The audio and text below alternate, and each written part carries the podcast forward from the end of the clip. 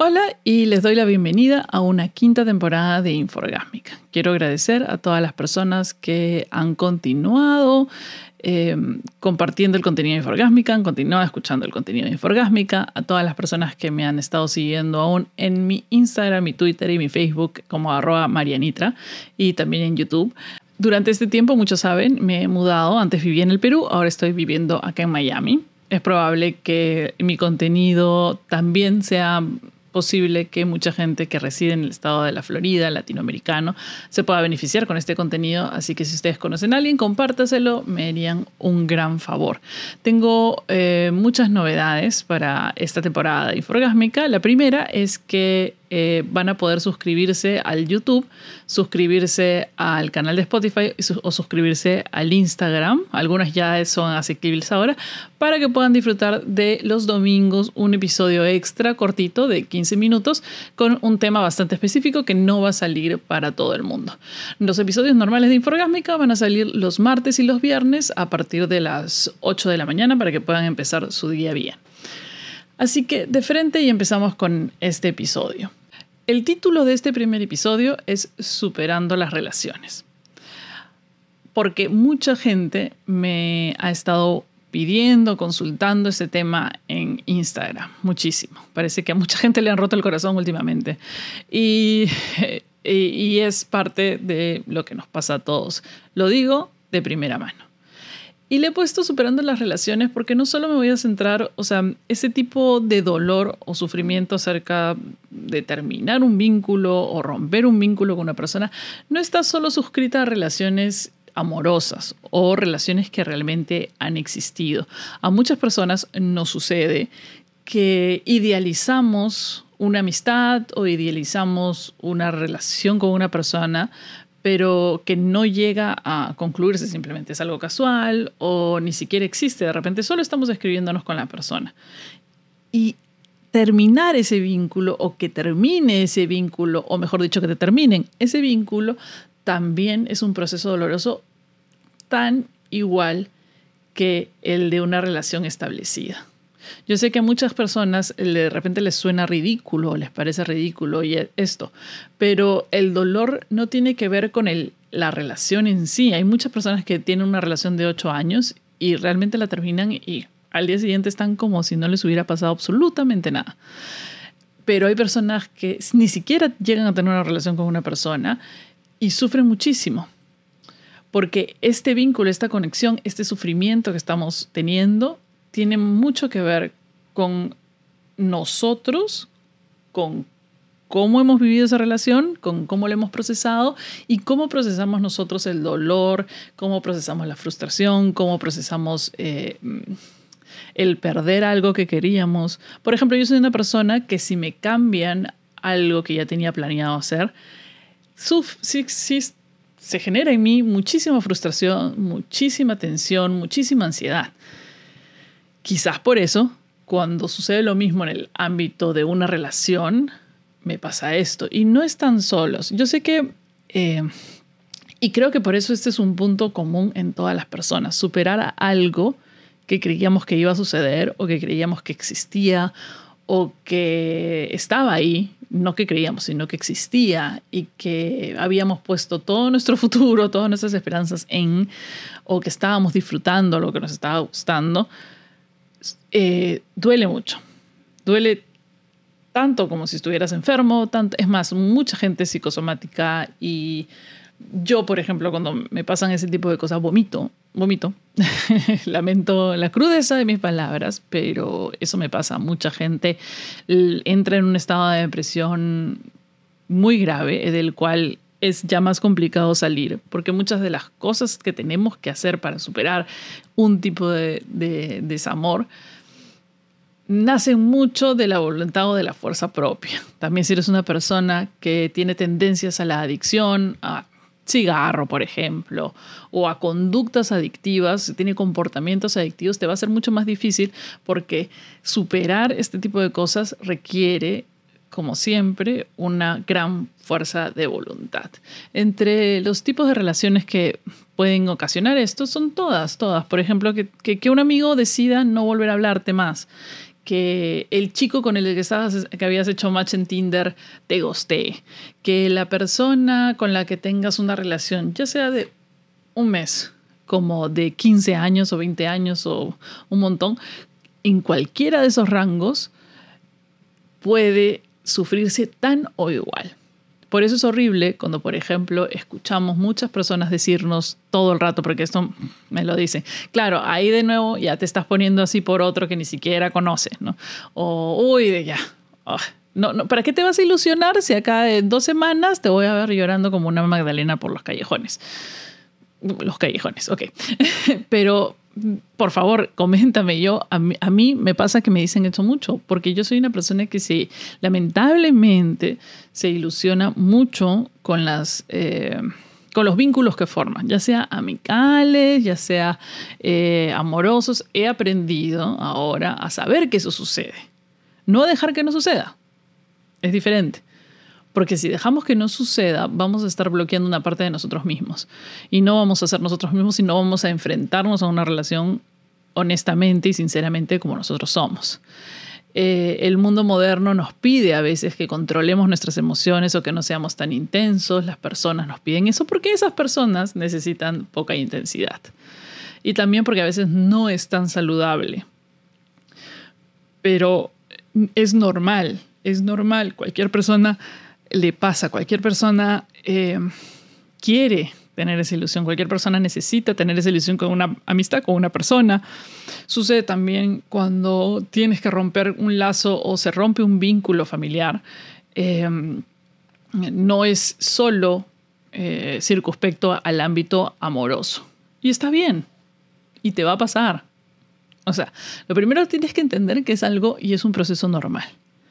Es como, es como que estuvieras ya en la cima del, o sea, que ya te subiste a la montaña rusa, la montaña rusa ya está arriba y es a mí, ahora toca caer y, y, toca caer y agárrate y te va a tocar caer y vas a tener que disfrutar todo ese proceso.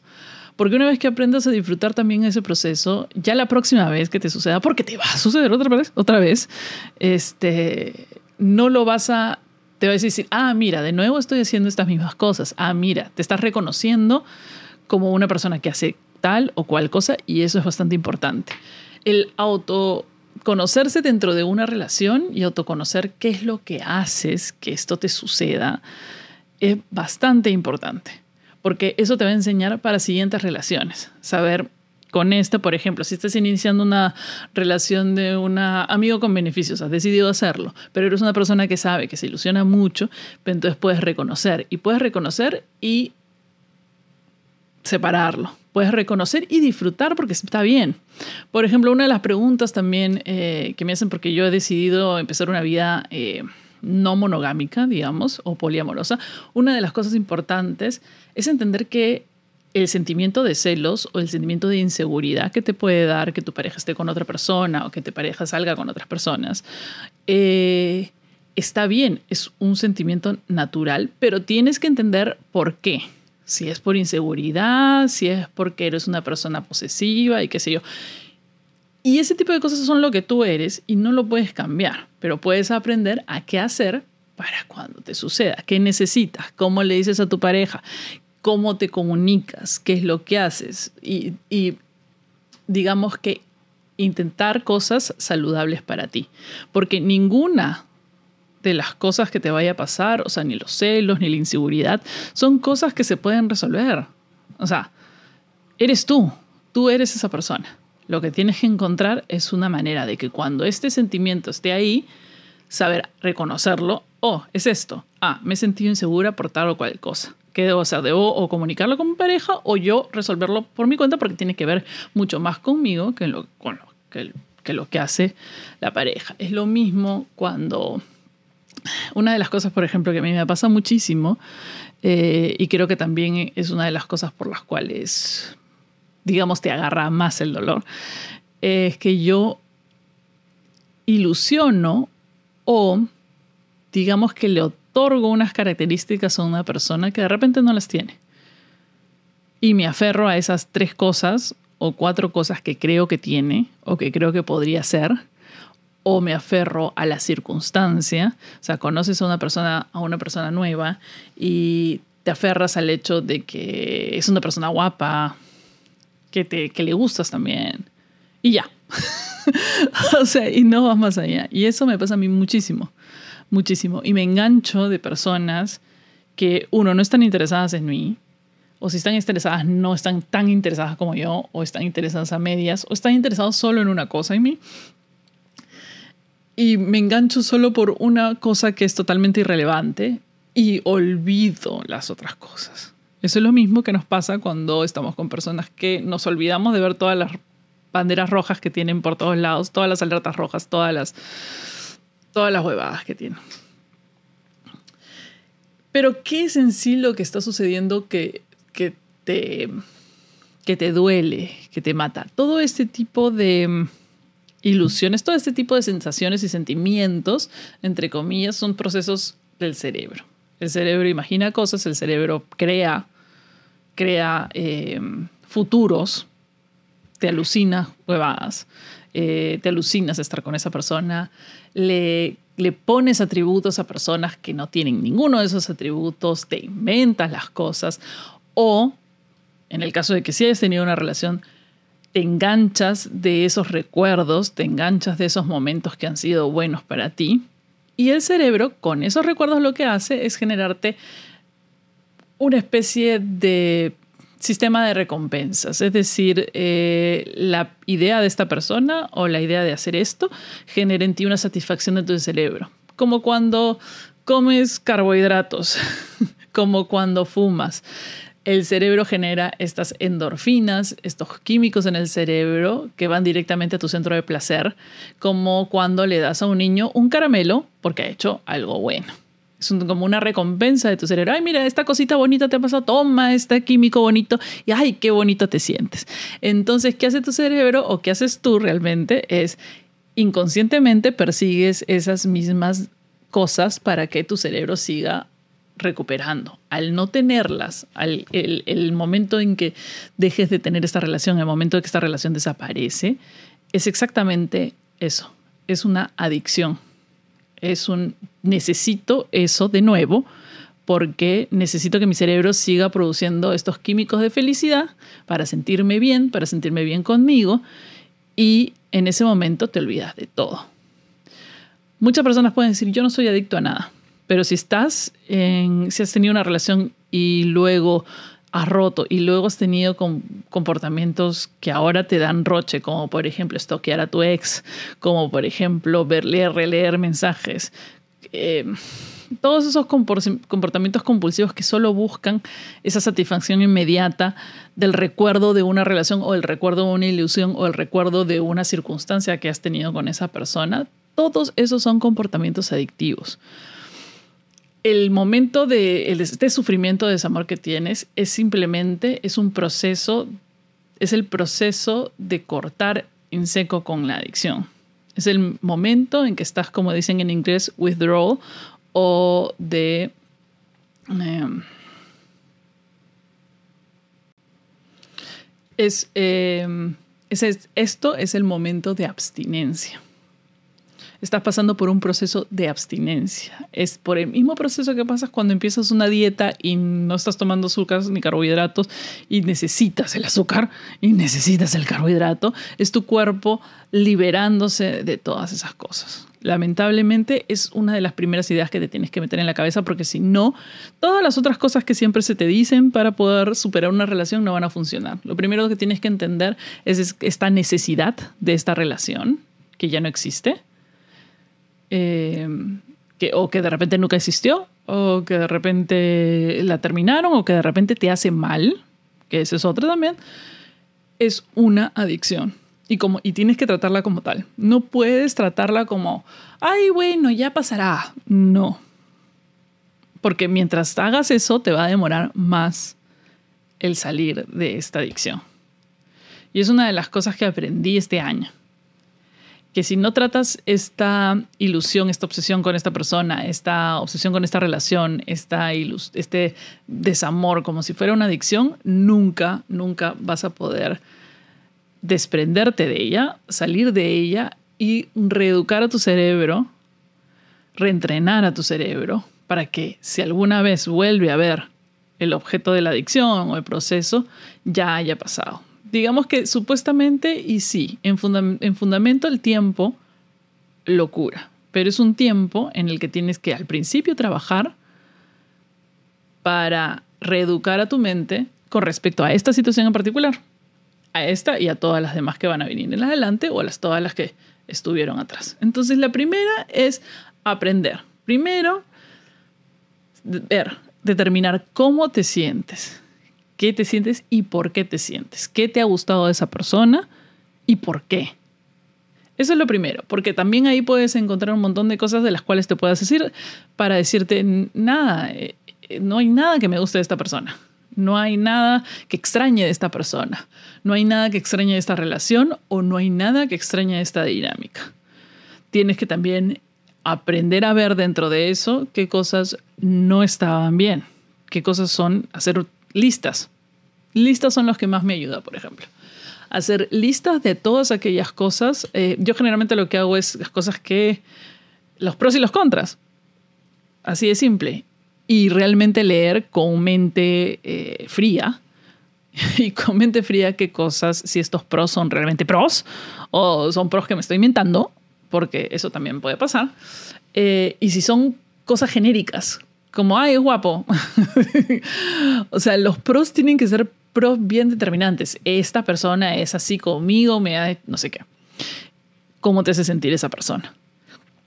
Una vez que has aprendido todas esas cosas y que has aprendido de ti, que son las cosas que te eh, activan estos sentimientos de desamor, esta depresión, esta, esta idea de que esto era lo mejor que te está pasando en tu vida y que no es que 800 millones de personas en el mundo. Esa no es la única, en principio. Es una de las cosas también que hay que tener en claro. Hay millones. Esa no es la única persona. Y segundo, no necesitas una persona tampoco. Pero eso ya son conceptos más avanzados que trataremos al final. Luego y como tal, y como acabo de decir, que es una adicción, una de las cosas más importantes que hay que hacer y que es la más complicada es eso, cortar en seco ir a un centro de rehabilitación, digamos, para la mente. No ir a un centro de rehabilitación literal, no me estén haciendo caso literalmente, pero ir a un espacio personal de rehabilitación. Ayuda muchísimo si puedes viajar. Si puedes viajar, si puedes irte a un lugar donde no vas a tener contacto con esa persona y que si puedes desconectar tu teléfono, también. A mí, eh, en un momento, ayudar a, Tex eh, ayudar a Texas, ir a Texas con mi hermano, eh, esos dos, tres meses, me ayudó. Era como, ah, no estoy, no estoy en el Perú, no me lo voy a encontrar, no necesito, estoy haciendo un montón de cosas, no necesito por qué revisar mi teléfono, no hay necesidad. Y me ayudó porque de esa manera corté en seco con esta impulsividad de revisar las redes sociales de la persona que te interesa. Impulsividad por mandarle el mensaje a esa persona que ya te choteó. La impulsividad por saber quién le ha puesto like en las fotos en redes sociales a la persona que te interesa. Las redes sociales, digamos que no está, han estado ayudando. digamos que en la época en que la gente se mandaba cartas, pues un día no te llegaba la carta y luego al mes siguiente no te llega la carta y nunca te llegó la carta y ya está. Y, no hay forma de que te lo vayas a encontrar caminando. Es más difícil si es un ambiente que si trabajas con la misma persona eso ya es un poco más complicado. Pero una de las cosas que debes tener es eso, un espacio emocional de rehabilitación. Espacio de rehabilitación emocional, lo mismo. Es un espacio privado en tu mente en el cual al cual te vas a retirar. Te vas a retirar y te vas a hacer y te vas a obligar a desconectarte completamente de esta persona. Vamos a obviar acá todo este... Digamos que es una de las cosas más tóxicas que nos, que nos han podido meter en la vida o educar en la vida. Es la frase de si se supone, si es para ti, sucederá. No. no. Porque esa frase genera un montón de conflictos y confusiones en la mente de las personas. Porque o sea, claro, si tú decides bloquear a la persona y no tener nada con la persona y esa persona realmente quiere estar contigo, después o sea, se da, uy, no estoy con ella, la extraño, o no estoy con él, lo extraño, voy a, voy a buscarlo porque me ha bloqueado, porque me ha bloqueado y qué sé yo, voy a recontra buscarlo y qué sé yo. Es muy rara las veces que esto sucede. Si es la otra persona la que terminó contigo, si te gostearon, si es una persona con la que tú te estabas ilusionando pero que no existe nada, o sea, lo puedes bloquear para que trate de comunicarse contigo por otra vía, pero no va a pasar. No, no existe. No existes para esa persona. Esa persona no está pasando por lo mismo que tú. Em, entonces, ilusionarse con el tema de si va a pasar, o sea, si, me va a buscar, si, si, si no lo busco, o si no, olvídalo. Lo más probable es que encuentre otra persona. Eh, y, y déjame porque a mí me ha pasado. A mí me ha pasado un montón de estas ideas y este sufrimiento por el amor que no existe, por la ilusión que está ahí. Y estas frases como que dale tiempo porque así recuperarás, son pura huevada para vender tarjetas y películas románticas. Lo que tú tienes que hacer es básicamente cortar porque no te va a escribir no te va a escribir, él no te está buscando. Ay, vio mi historia, todo el mundo ve las historias de todo el mundo. o sea, porque la gente tiene una obsesión compulsiva de ver historias. me, vio, vio, mis redes sociales, le dio like a mí. Si tú sabes que si la persona no realmente no tiene muchas relaciones con tus redes sociales o no tiene redes sociales o que sea, bien por ti, maravilloso, porque solo basta con bloquearlo, solo basta con o no no no te va no vas a tener esa compulsión de escribirle. Pero si eh, la persona interactúa con tus redes sociales, vas a tener que hacer no solo una cosa, sino dos. O sea, realmente vas a tener que bloquearla, no dejarla de seguir en redes sociales.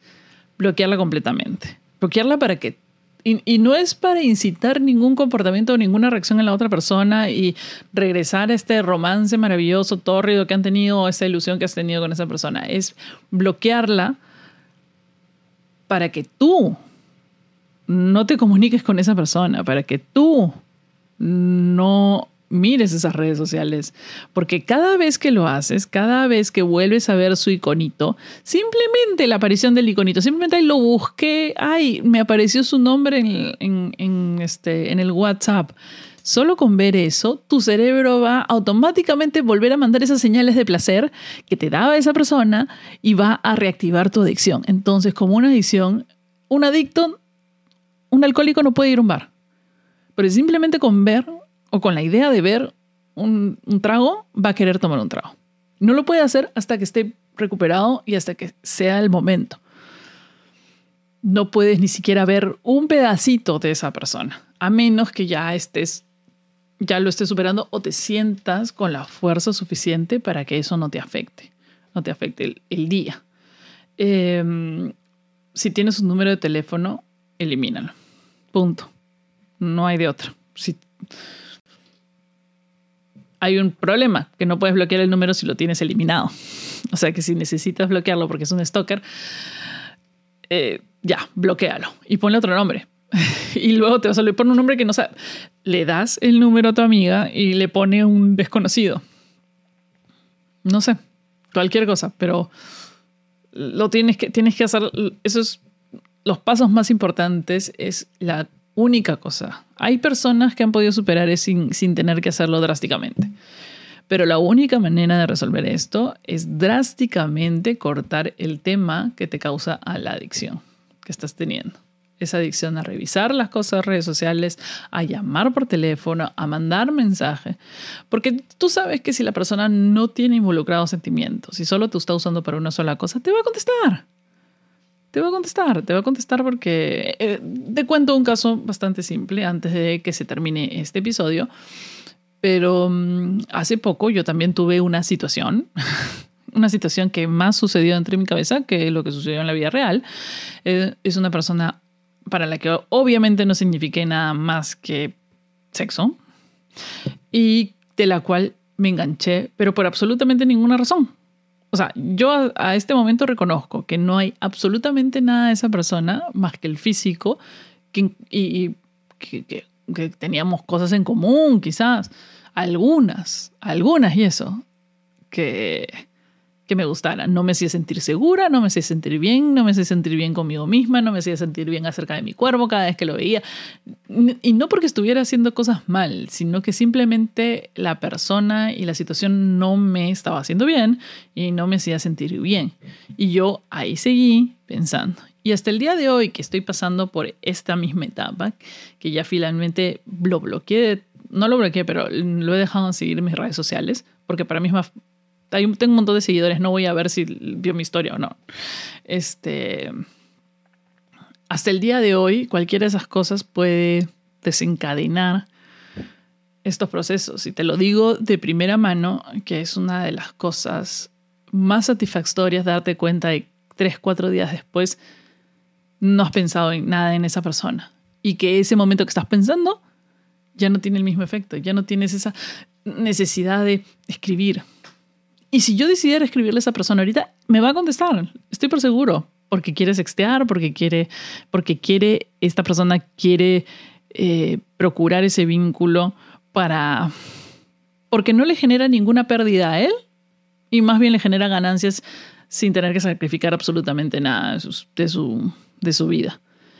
Porque uno ha tenido las de perder. Si tú eres la persona que has tenido las de perder y por eso estás sufriendo, por esta relación, por esta idea, por esta amistad, por, esta, por este vínculo que has tenido con alguien, y tú eres la persona que tiene las de perder, depende de ti cortar completamente y depende de ti curar tu mente, porque la otra persona no lo va a hacer porque no le afecta. La otra persona no...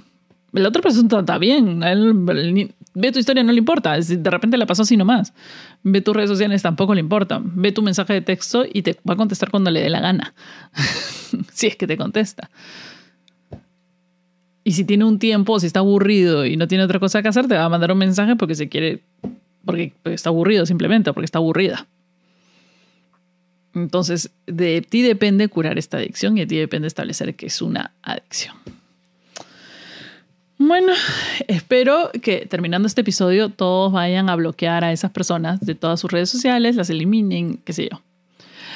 Eh, también espero que si les ha gustado este episodio, si conocen a alguien que necesita escuchar una cosa así, le compartan este episodio. Les agradezco muchísimo que compartan en sus redes sociales, en Instagram sobre todo, me etiqueten para recompartir. Voy a dejar acá una pregunta este, y, o un cuestionario en este episodio en Spotify para que puedan este, ponerle, hacer sus comentarios, ponerle este episodio, se encuentra en video también en YouTube eh, y se encuentra en video también en um, Spotify. Hay video en Spotify, sí. No me pregunten cómo, pero así es. Nuestro, no se olviden que el próximo episodio sale el día viernes a las 8 de la mañana y el tema es cómo empezar de nuevo a los 40. Eh, y este domingo también tenemos un episodio bonus solo para suscriptores de Instagram y suscriptores del canal de Spotify y del canal de YouTube si es que está abierto en este momento.